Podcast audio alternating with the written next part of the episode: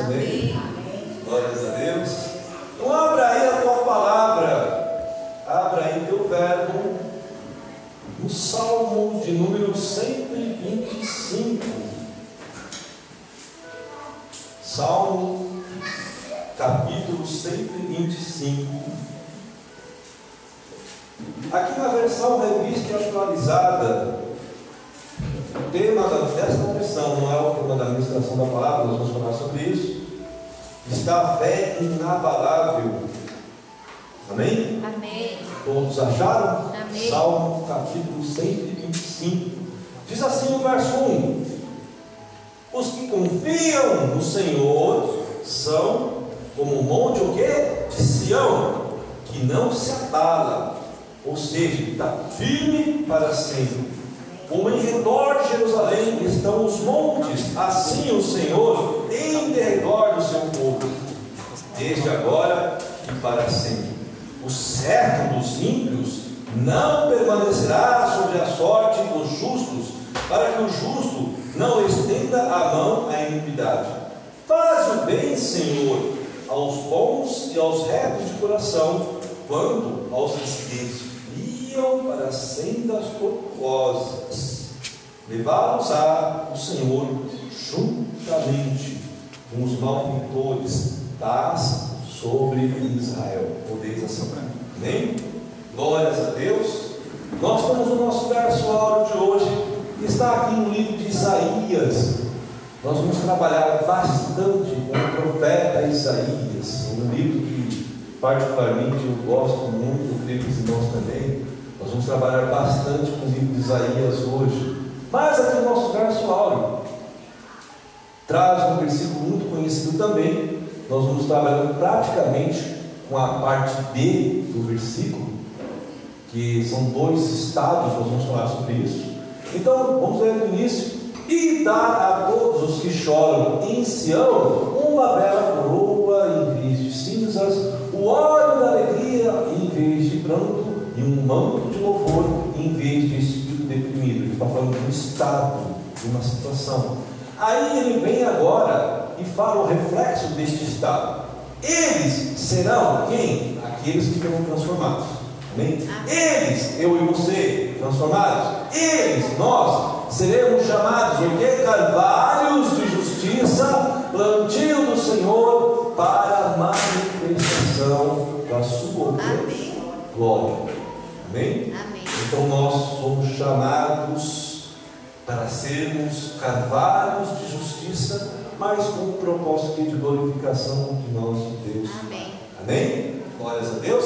Amados, toda honra e glória se dá ao nosso Senhor Deus e Pai sim, por nos permite, em toda quarta-feira, em nosso culto da vitória, estamos trabalhando com um tema principal, a vitória sobre as circunstâncias, e nós estamos seguindo então aí uma série de ministrações aí, eu creio que os irmãos estão me acompanhando, é, o Salmo de peregrinações ou de romagens, e hoje nós estamos então no Salmo 125, amém amados? Amém. Só para não perder aqui o contexto, para quem está nos acompanhando da primeira vez, nós já demos as definições, os significados do que é salmo de peregrinações, do que é salmos de romagens, canto de romagens na realidade, ou salmo, os degraus. Está lá na primeira administração, segunda administração, 120, 121. Então, caso você queira entender as definições, procura lá no, no YouTube, no Facebook, nas redes sociais, está lá sob demanda, dá para ver, lá direitinho, tá bom? Amados? Amém. Amados? Amém. Então nós estamos peregrinando, Ricardo. Nós estamos no sexto degrau, irmão, no sexto degrau. Aleluia. Salmo 125. Eu considero mais um avanço, mais um salto, mais uma subida. E este salmo, vamos dar as características dele também, ele não tem uma autoria reconhecida também. Ele, como alguns salmos dos cânticos de romagem, peregrinações, também não tem autoria. Mas existe aí uma grande discussão teológica também pelas características do salmo. Que ele traz uma característica de uma pessoa que tem grande relacionamento com Deus, uma pessoa que está pegada a Deus. Então muitas pessoas falam que foi Davi que escreveu, mas não tem nenhum, nenhuma, é, vamos colocar, nenhuma algo que seja realmente comprobatório do Davi. Apenas vamos colocar especulações. Alguns dizem que foi também um salmo escrito também na época, na mesma época também de Esdras e Neemias, quando ele já estava reconstruindo Jerusalém.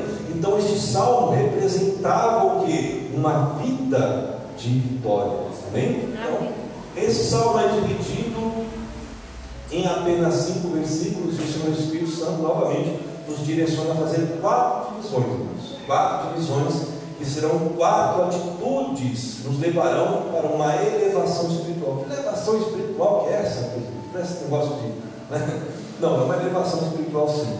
Você vai entender, através deste salmo, como a nossa fé ela precisa ser algo perceptível. A nossa, minha fé, a sua fé, ela não pode ser algo simplesmente falado por bocas, mas precisa ser algo percebido, perceptível, mas de uma forma inabalável, de uma forma que seja concreta, de uma forma que não tenha nenhum tipo de interferência. A minha fé, a sua fé, ela tem que ser de uma forma tão inabalável que ela seja conhecida por uma grande confiança algo que você confia. É diferente, amado. Você tem fé, tem fé, é bom, mas a confiança já é um passo acima de quem se aprofundou numa fé.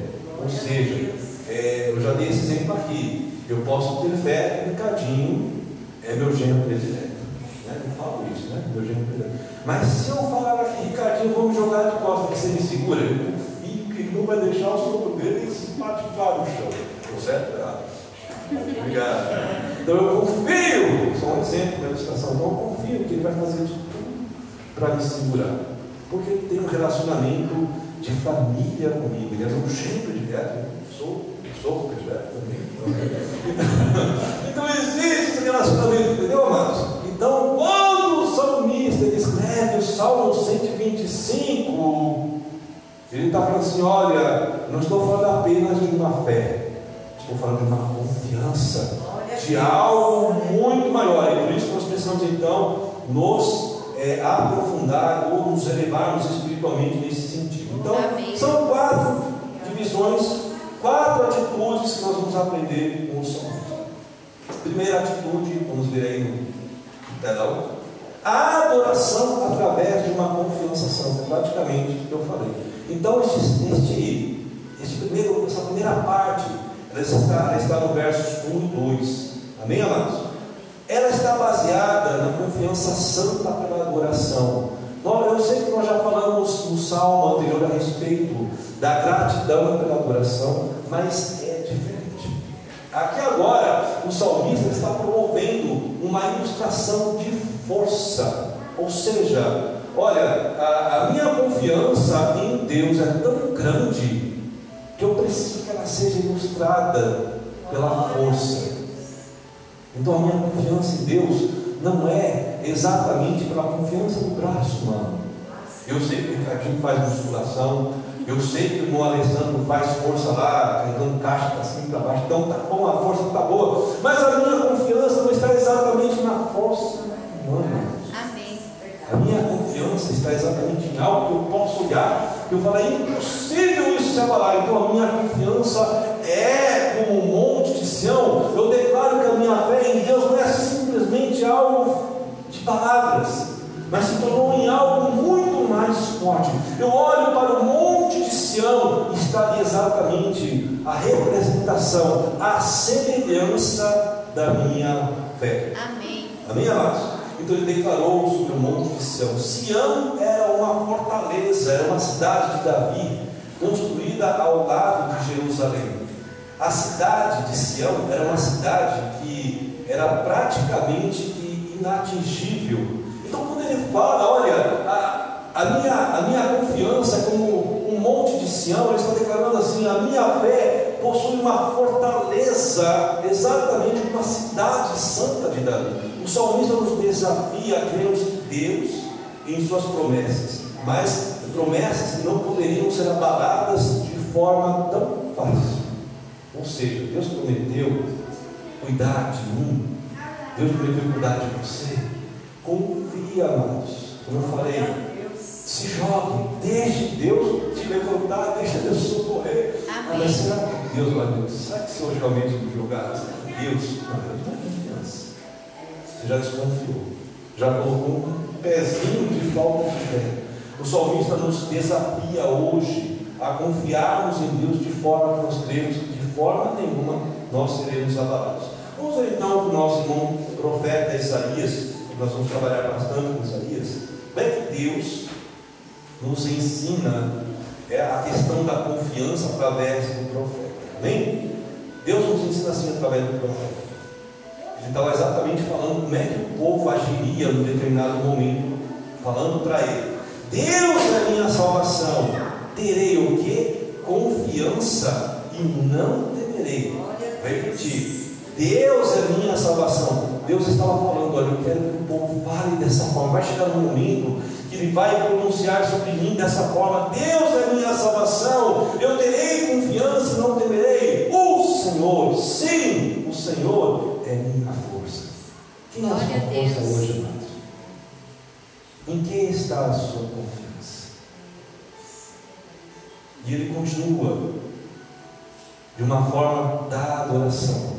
Olha, eu, claro, declaro isso, sim, o Senhor é a minha força, mas o meu cântico, a minha adoração, em todo o tempo vai ser Ele é a minha salvação. Amém. É exatamente o que ele está falando aqui na primeira atitude. A adoração através de uma confiança santa.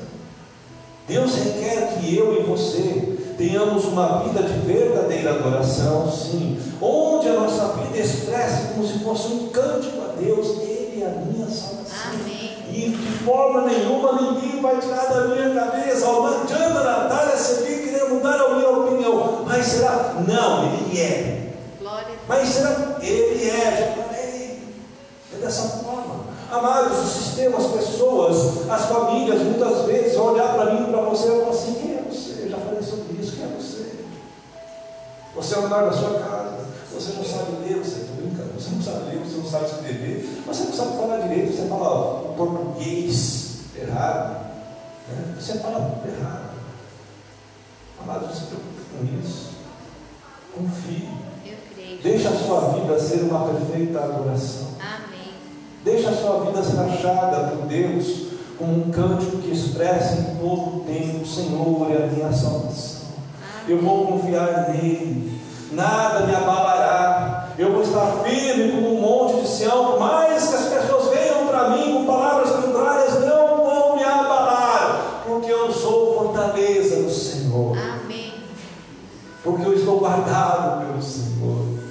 A minha vida é como um monte de Sião, é uma fortaleza, ela está segura, ela é inabalável. É dessa forma que você tem que exprimir seu, seu cântico de vida, a sua adoração. Amém, amados? Palavra revelada para essa primeira atitude. Olha só. Ter uma vida de fé é preciso, ou seja, nós precisamos ter fé. A fé agrada ao Senhor. Agora, confiar é necessário para uma vida de vitórias concretas. Através das promessas de Deus. Só quem confia, a fé está concretizada. Se eu não confio, a minha fé é vã. A minha fé está somente em palavras. Eu declaro, de repente eu confio em Deus, tenho fé em Deus. Mas quando eu confio, está exatamente estou me colocando totalmente entregue a Deus. Nada vai me abalar. A minha confiança, então, ela promove o que? A concretização da promessa de Deus. Amados, confie no Senhor. Amém. Ela nos confia no Senhor, qualquer que seja a sua dor. Vamos outras E espera só em Deus. Amém? Mas não conheci meus irmãos. Vamos sair da pregação.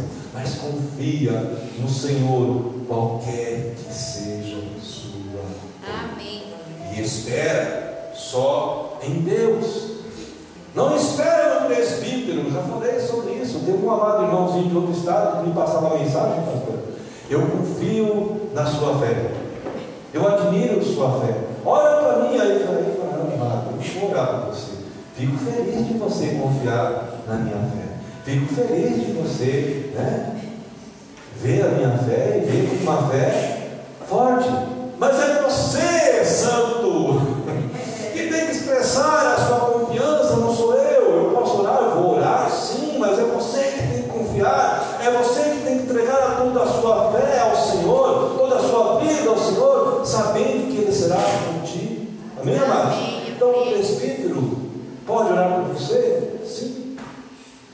Por um momento, eu pensava que eu não podia exercer fé pelas pessoas. Agora só fazendo um parênteses, né? Tinha uma, tem uma pastora do Maranhão que ela falava, e acho que ele fala, eu tenho fé por você, eu tenho fé por você. Mas eram situações em que ela via que a pessoa estava fraquejando.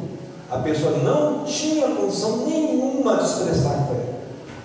Ela estava totalmente enfraquecida. Aí ela falou, eu tenho fé por você. Aí eu falei, mas até o dia que o santo aqui olhou a palavra, estava não lembro onde está escrito, depois eu vou achar. Até um dia que eu achei os apóstolos falando sobre isso. De acordo com a minha fé, vocês serão mudados. Eu falei, eita, como é que a pastora estava falando assim? Então, mas os apóstolos falavam isso exatamente quando eles viam que a igreja estava no estado de coma profundo, como nós falamos domingo, então assim, então eu vou agora orar com vocês para que a minha fé traga despertamento na sua vida, para que você então possa ser reavivado. E através do avivamento que Deus faça na sua vida, você se fortaleça e a partir desse fortalecimento a sua fé e a sua confiança faça você progredir e andar sozinho. É dessa forma. Mas se você sabe, mano, que você pode confiar, por que você vai confiar na minha palavra? Confie em você. Faça força, jejum e ore, crendo que o Senhor, que é por mim, também é por você. Crendo que o Senhor, que é por mim, vai ser por você, vai ver a minha fé, a sua fé, vai ver a minha confiança, a sua confiança, vai ver uma grande força e as portas do inferno não prevalecerão É dessa forma, por isso que Deus falou para Pedro: olha, as portas do inferno não prevalecerão contra a igreja. E quando Jesus olhou para Pedro, ele olhou para unicamente Pedro, mas para a igreja que seria estabelecida através de Pedro. Quem é essa igreja? Eu e você, amados. Somos nós. Então nós devemos crer, mas confiar de todo o nosso coração. Que nós não seremos abalados. Quem vai ser abalado é as portas do inferno. De acordo com a palavra de Jesus, é as portas do inferno. Não somos nós. Amém. Somos fracos. Em algum tempo nós vamos ter Vamos ser abalados? Vamos falar mais para frente sobre isso. Nós devemos entender que nós devemos sempre retornar ao primeiro propósito de Monte de Sião. Amém? Então, nós falamos aí sobre a primeira palavra revelada, vamos para, o, para a segunda atitude. A oração agora, como confiança de livramento. No verso 3. Agora o salmista nos mostra uma oração imprecatória que é a oração imprecatória Espírito? Não é. Tá? Muitas pessoas entendem errado a oração imprecatória. Eu não tenho o direito de amaldiçoar, mas tenho o direito de pedir juízo.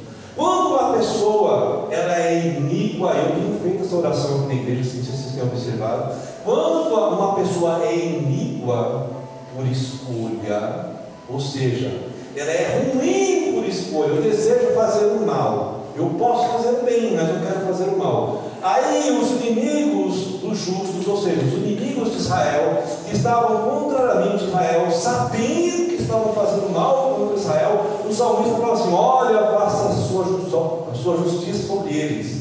Ou seja, elimina esses inimigos que estão sobre nossas vidas. E hoje nós temos visto, temos visto políticos agindo de forma iníqua, deliberadamente, deliberadamente, ou seja, contra as vontades de Deus. Mais para vou falar sobre isso. Então a oração precatória de livramento é exatamente uma situação de confiança. Então o salmista nos mostra essa oração imprecatória de encerramento de toda a injustiça dos ímpios. O salmista aponta sobre os servos ímpios, amados que serve é esse? Servo significa poder e governo, e tem significado. Né? E nós vemos então que existe um sistema no mundo certíssimo. São governos, são homens que possuem em suas mãos a autoridade. Só que muitas vezes essa autoridade ela está fazendo o quê? O mal. Da mesma forma, não mudou. Da mesma forma como no Antigo Testamento, da mesma forma como no princípio da igreja, ainda hoje as autoridades possuem um cetro que muitas vezes estão agindo contra a vontade de Deus. Agora, é, um, é uma, colocar assim, é um cetro que representa uma autoridade que ela pode ser dupla. É exatamente isso. O cetro do inimigo, ele não é inabalável. O certo governo de Satanás implantado no mundo nunca é inabalável.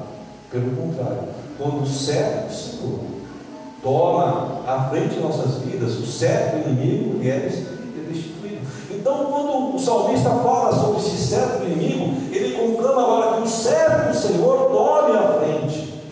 Ele está falando, Senhor, eu preciso agora que a, o teu governo, o teu poder seja sobre a minha vida, para que o certo inimigo seja quebrado, mas eu esteja vivendo debaixo do teu céu. E um grande exemplo, uma ilustração deste certo inimigo foi exatamente no governo babilônico, quando Israel, primeiramente, estava em desobediência, a, a, os sírios dominaram Israel, depois vieram os babilônicos que dominaram Judá, então foram duas, dois povos diferentes, e na, na realidade, então, a Babilônia representou todo o império que dominou todos os povos naquele momento, e Israel fazia parte então desses povos exilados por conta da desobediência. Aí vem então os amigos, Daniel e seus amigos, e de repente são colocados na frente do rei da Babilônia, onde eles dão os manjares do rei, e naquele momento então o rei fala assim: aí todos os jovens, os príncipes que foram tomados das nações, e faça aí a os manjares, que comam os melhores manjares, ele achava que era o melhor, né? Os, os manjares que é servido para mim, sirva para eles também. Aí Daniel, que estava sobre o céu do Senhor, sobre a confiança de Deus. Olha, amados, a oração gera uma confiança era exatamente essa de Daniel e seus. Quando Daniel fala assim: Olha, o copeiro, nós não vamos nos alimentar dos manjares do rei, nós vamos nos alimentar de uma forma diferenciada, porque se nós nos alimentarmos com os manjares do rei, nós estaremos debaixo do céu dele. Mas longe de nós estarmos fora do céu do nosso Deus. Então, copeiro, você vai agir assim, assim e assim. Amados, era loucura. Olha, orar durante dez dias uma alimentação com água e legumes, apesar que, vamos colocar aqui cientificamente, vamos colocar biologicamente, tem uma, uma questão de, de, de princípio de alimentação, boa alimentação. Mas Daniel então confia em Deus e fala assim: olha, copeiro, faz uma prova. Durante dias você vai nos alimentar então com legumes e apenas água. E faça uma prova. Olha os outros príncipes, depois olha para nós também e veja qual deles vão estar mais por nós. Amados, era uma confiança integral, uma confiança plena no servo do Senhor. Então, naquele momento, Daniel se colocou num posicionamento que eu e você precisamos uma mesa, existem manjares que o sistema está colocando, que nós não podemos estar debaixo do do amigo. Nós precisamos estar debaixo do servo do Senhor e falando em todo tempo: olha, eu não vou, não vou me alimentar disso que o mundo está disponibilizando, não. Amém. Eu vou me alimentar da palavra Amém. do Senhor que é saudável para a minha vida. Tudo aquilo que a palavra disser que eu tenho que fazer, eu vou fazer. Daniel e seus amigos então não estiveram debaixo do cetro do sistema babilônico, mas debaixo do cetro que era inabalável, o cetro do Senhor. Vejamos então novamente o que nosso irmão Isaías fala no capítulo 14, versos 5 e 6. A nossa confiança tem que estar no livramento de Deus. Daniel e seus amigos confiaram no livramento de Deus.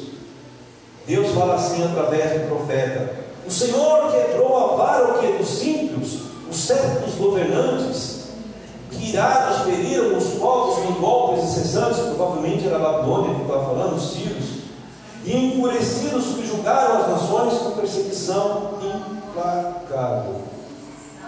O Senhor quebrou a vara dos símbolos, quebrou o cetro dos governantes. Só nosso Deus tem poder de quebrar o cetro do sistema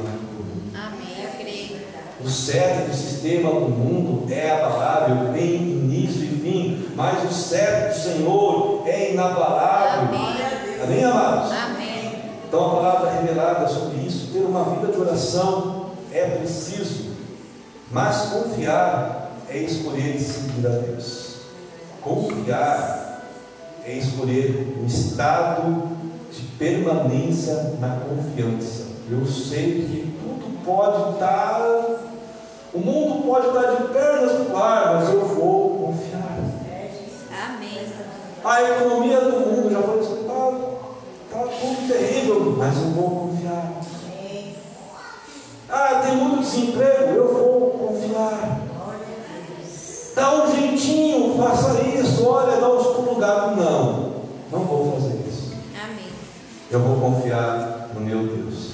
Glória do modo dele, do jeito dele. Ele vai trazer a provisão para mim.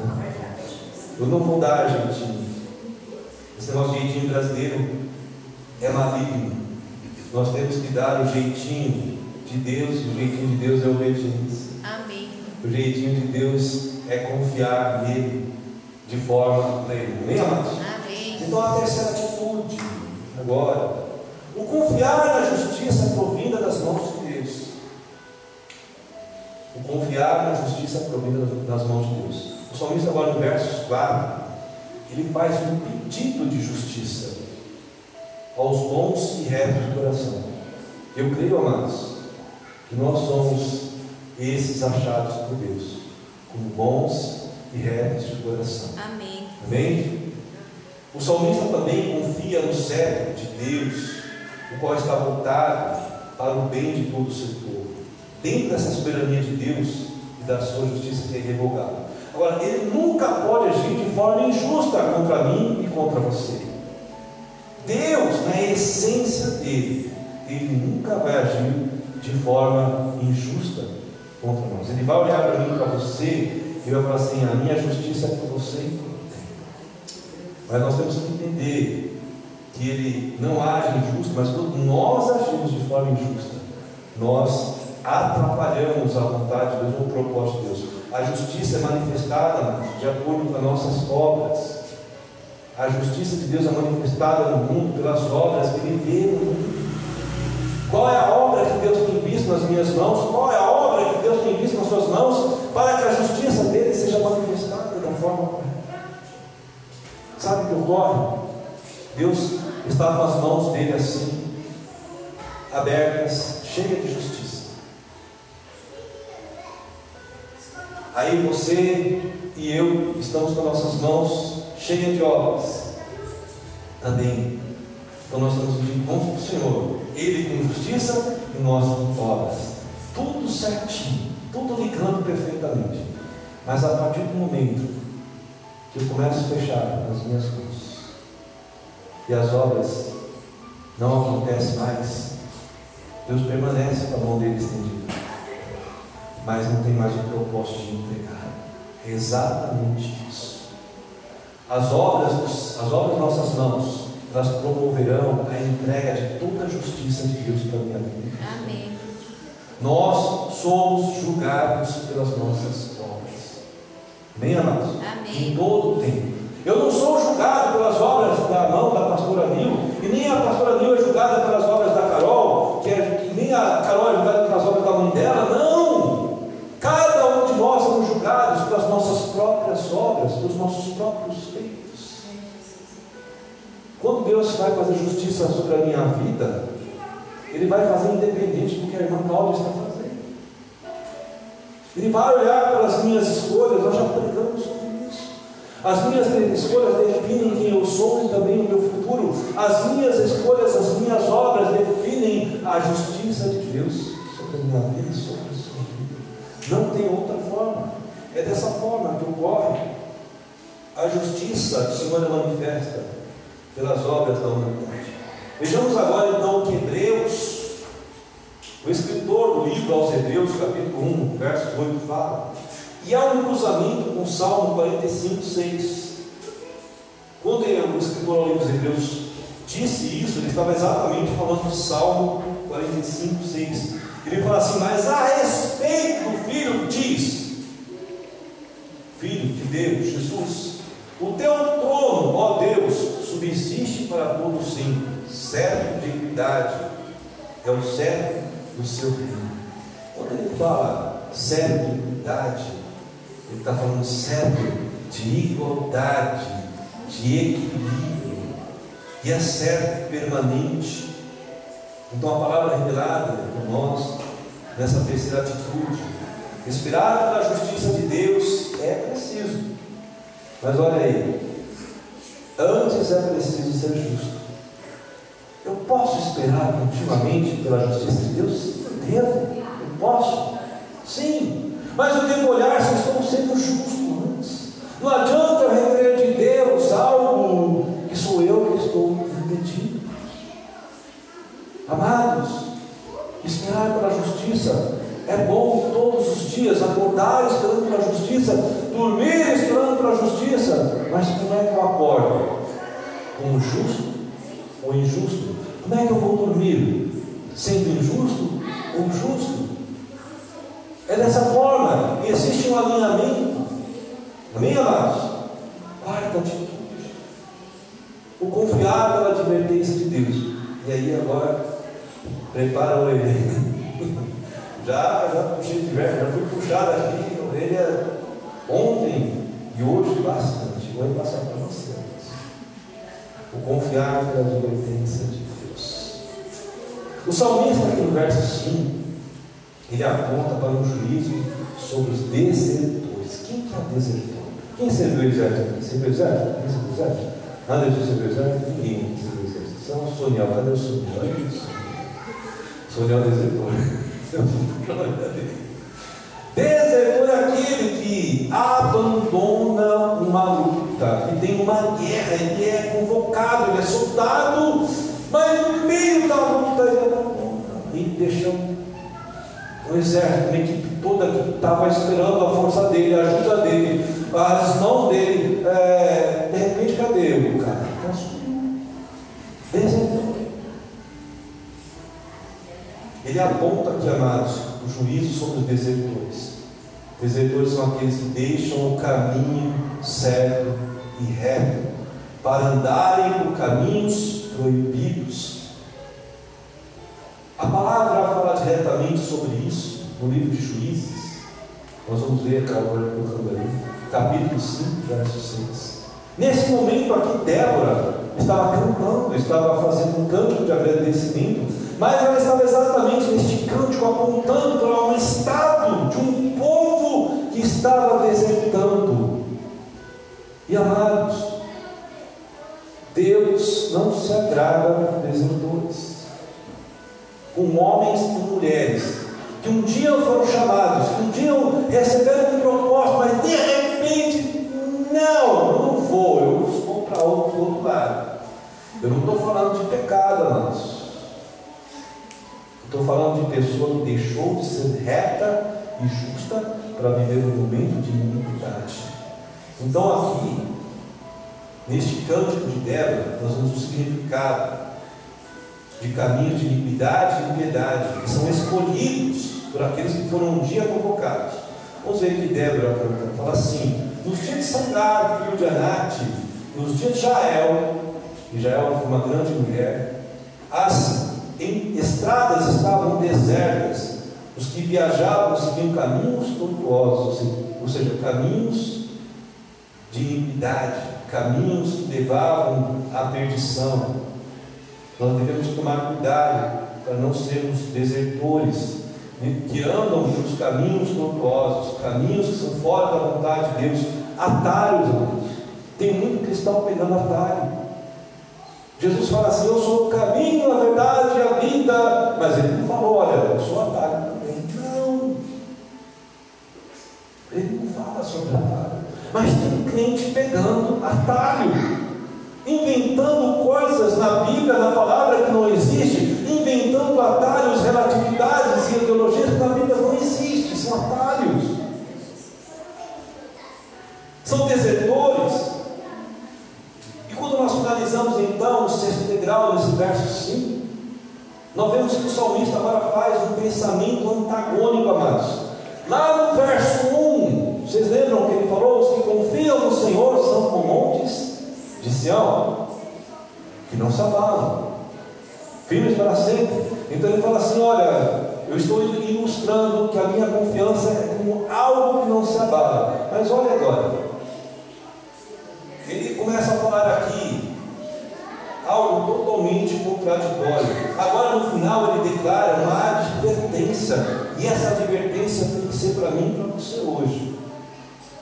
Essa advertência é para que nós tomamos cuidado não nos desviar, desviarmos do caminho da justiça, por conta da corrupção que pode acontecer em nossas mentes, por conta do pecado. A corrupção ela vem de forma sutil. Ah, é só um pouquinho. É só uma vez. Ah, uma baladinha, o que vai fazer mal? Só um dia. Ah, é, ninguém está vendo. É só uma olhadinha. É só um pouquinho. Depois eu peço perdão para Deus. Ah, Deus é bom. Aí eu peço perdão dele. Aí eu me torno um transgressor eleito. Aí eu quero fazer de novo. Daqui a pouco eu já estou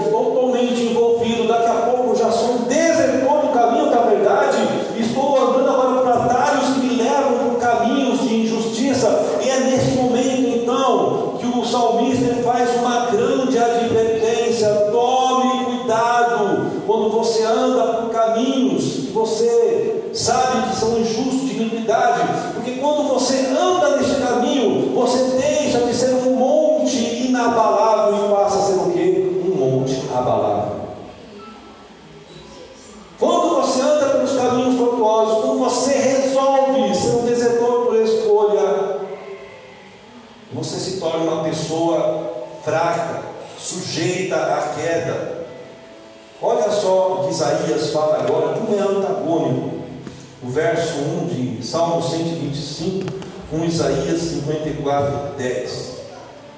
Embora os montes sejam sacudidos, o salmista não falou que o monte de Sião é inabalável? Falou, irmão? Foi antes. Agora aqui, Isaías, o profeta, Deus falando através do profeta. Embora os montes sejam sacudidos e as colinas sejam removidas. Ainda assim, a minha fidelidade para com você não será abalada, nem será removida a minha aliança de paz, diz o Senhor, que tem compaixão de você. O que Deus está falando através do profeta é que ele reconhece que em exatos momentos as nossas vidas deixarão de ser comparadas ao monte de Sião, mas serão comparadas ao monte da iniquidade um monte que não é fortaleza, um monte que não é segurança, e é nesse momento então que nós somos sujeitos a ser sacudidos e removidos até. É inimaginável, irmãos. Nós podemos assim, tem abalos sísmicos, sísmicos, tem aí, é, como é fala, terremotos, a gente sabe que isso pode acontecer, mas não é normal isso acontecer. Vamos para o Brasil, vai pensar no Brasil. Não é normal acontecer. Amém? Amém. Não é normal. Mas acontece quando as mãos dos homens começam a mexer naquilo que não se deve mexer. Falar as barreiras aí, todos esses, esses montes descendo aí, correntes de, de, de terras descendo, não é naturalmente. Foi alguma coisa que foi mexida pelas mãos dos homens. Alguma coisa foi modificada, onde alguma lei geográfica foi não foi obedecida, o que é isso? Desobediência. Então, amados, a desobediência também, quando o homem peca por escolha, ele se torna um monte que é abalável, um monte que pode ser removido facilmente. Então, o profeta Isaías fala sobre isso. Nós vamos agora para a palavra revelada, a última palavra revelada. Ter uma vida de paz é reflexo da justiça de Deus revelada a todos aqueles que confiam em Deus, sem opção de suas mentes pelo. Sem opção de suas mentes pelo. E eu quero trazer agora uma palavra antes de encerrar.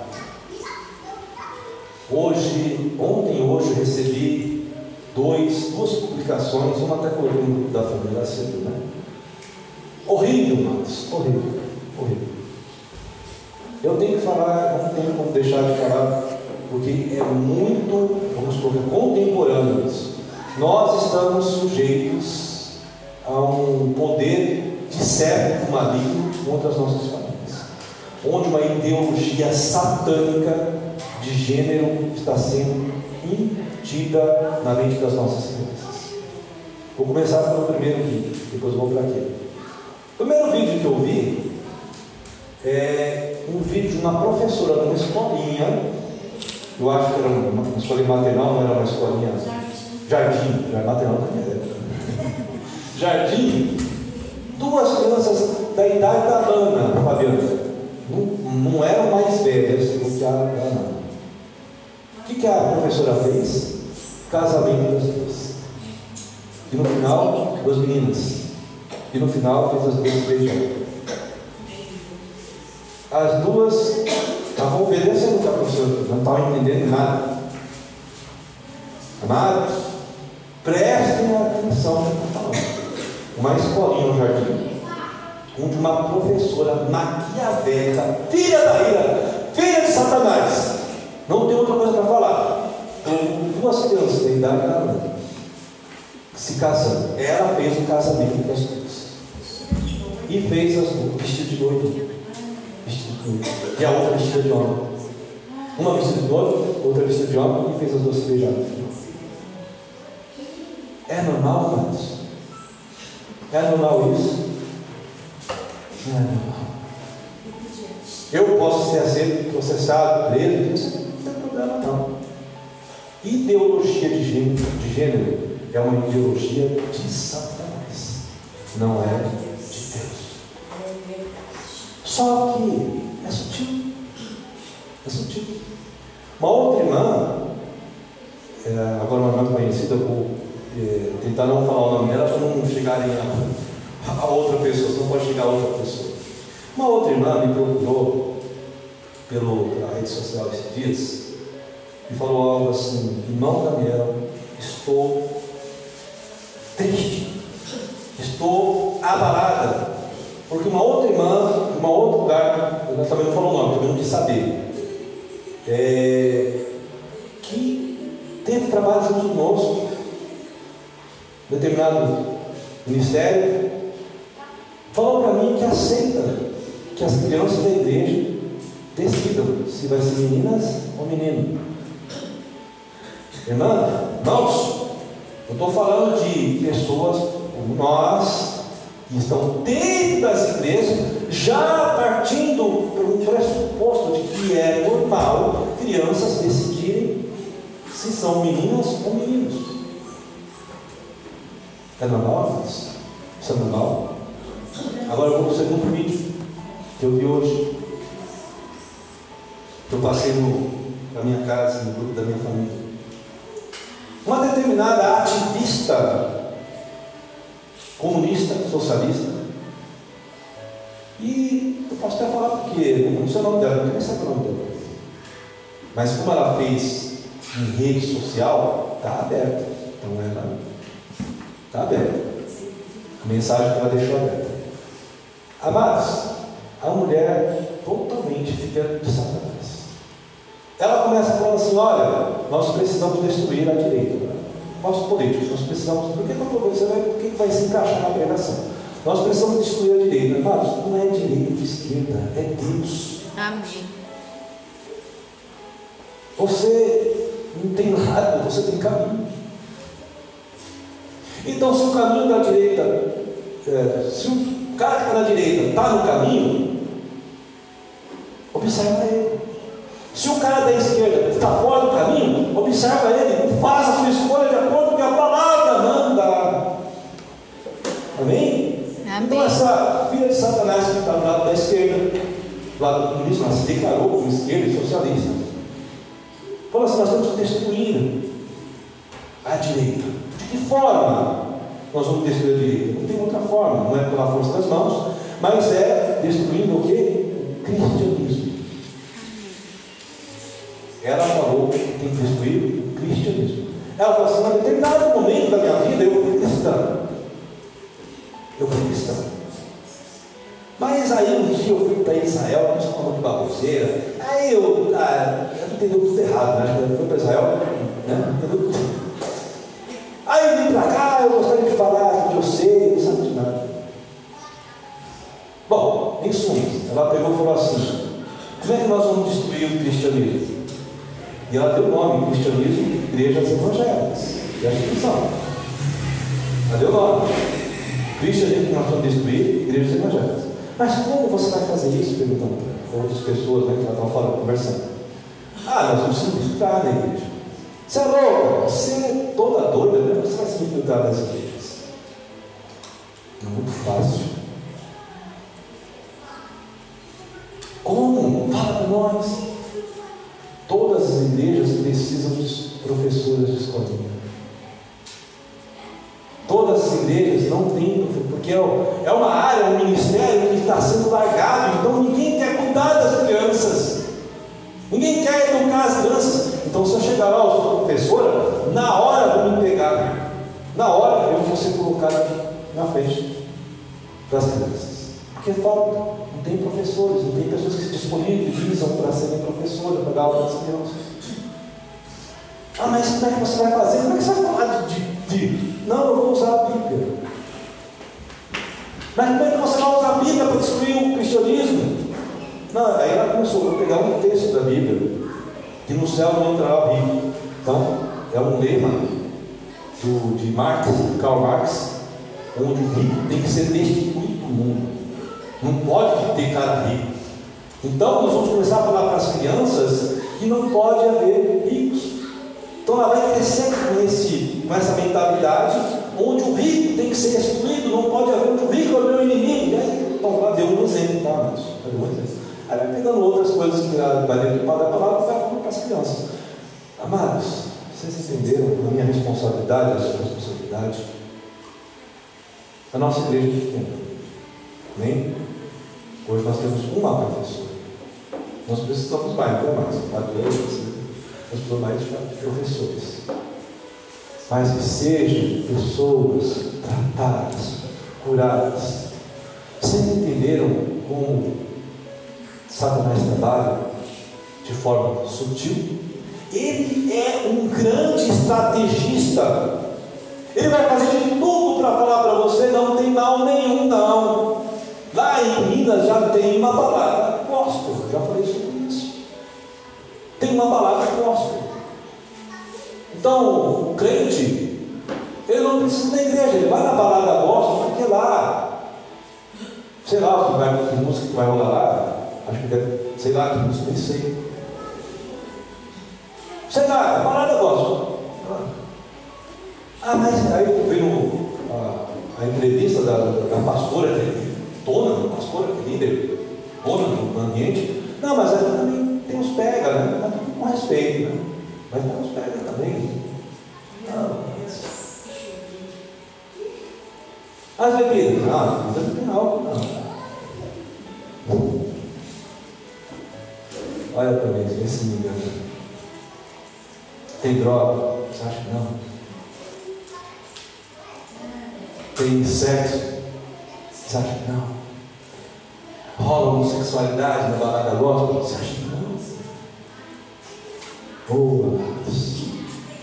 Tem denominações em São Paulo já totalmente alterando seus estatutos para poderem colocar trans como pastores.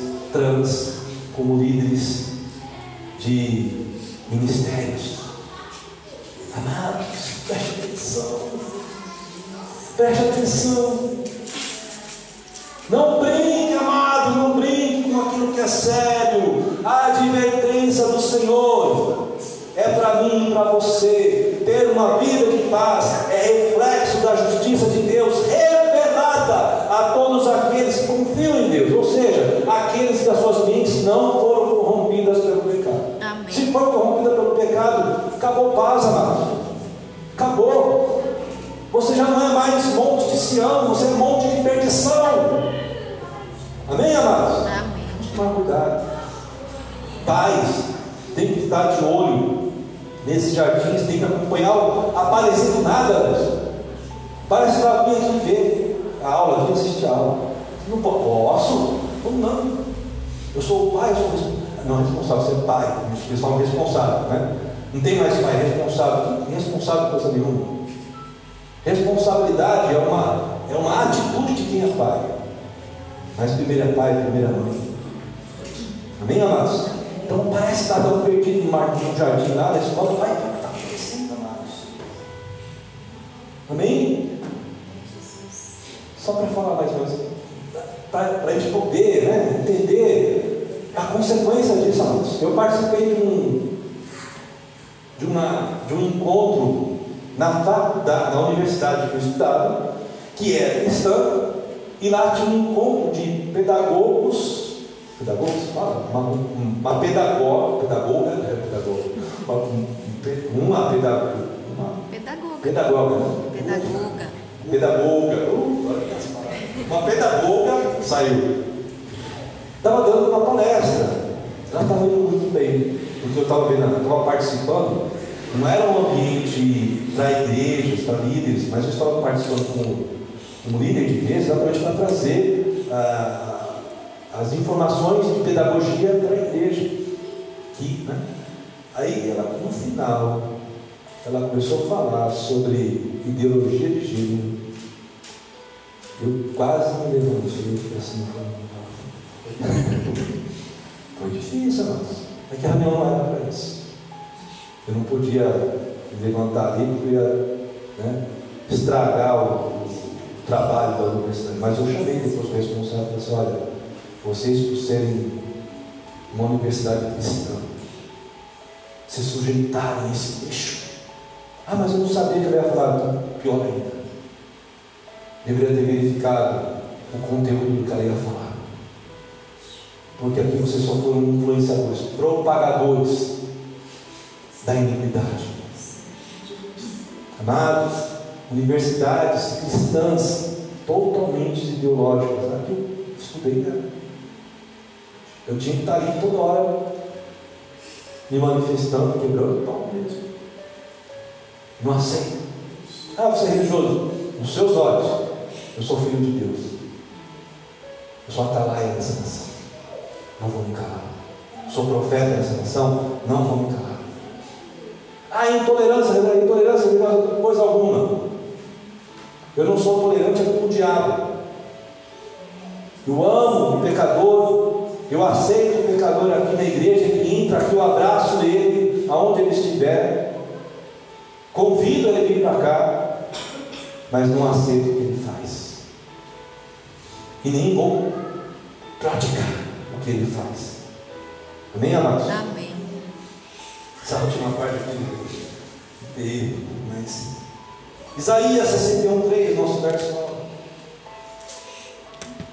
Nós vamos trabalhar com a segunda parte só, parte B do versículo. Nós vamos pegar aqui B com ensino. E dar a todos que choram em Sião uma bela coroa em vez de cinzas, óleo de alegria em vez de pranto, um manto de louvor em vez de espírito deprimido. Ou seja, aqui era um estado de transformação. E começa no versículo 1. Aí depois aqui na parte B, ele dá aqui agora uma ilustração.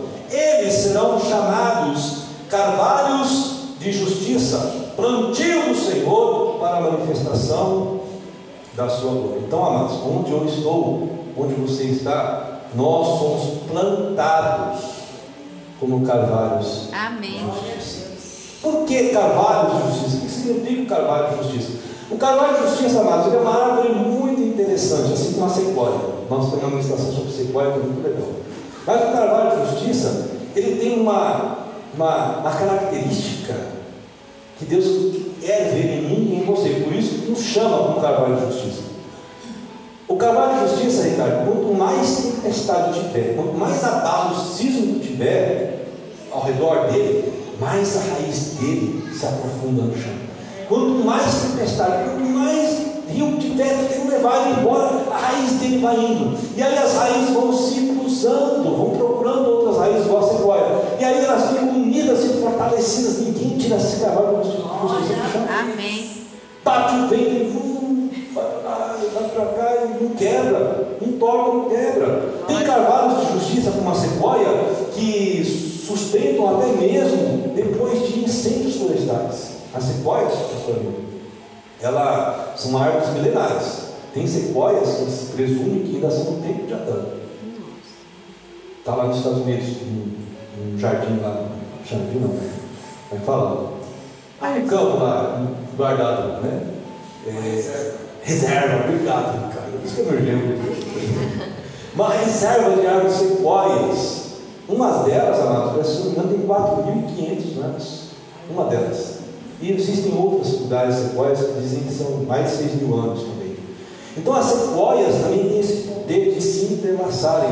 As sequoias passaram por grandes é, incêndios florestais, elas se queimam ali por fora, por dentro da, E o carvalho de justiça tem esse poder também de passar pelas tormentas, pelas tempestades, mas acontece quanto mais tempestade, mais forte o carvalho de Glória a justiça. Deus. Por isso que eu e você somos chamados por Deus como carvalhos de justiça depois de uma transformação. Amém. Por isso que ele começa aqui na parte A, falando de uma transformação. Depois da transformação, você se torna alguém inabalável. Amém. Amém, amados?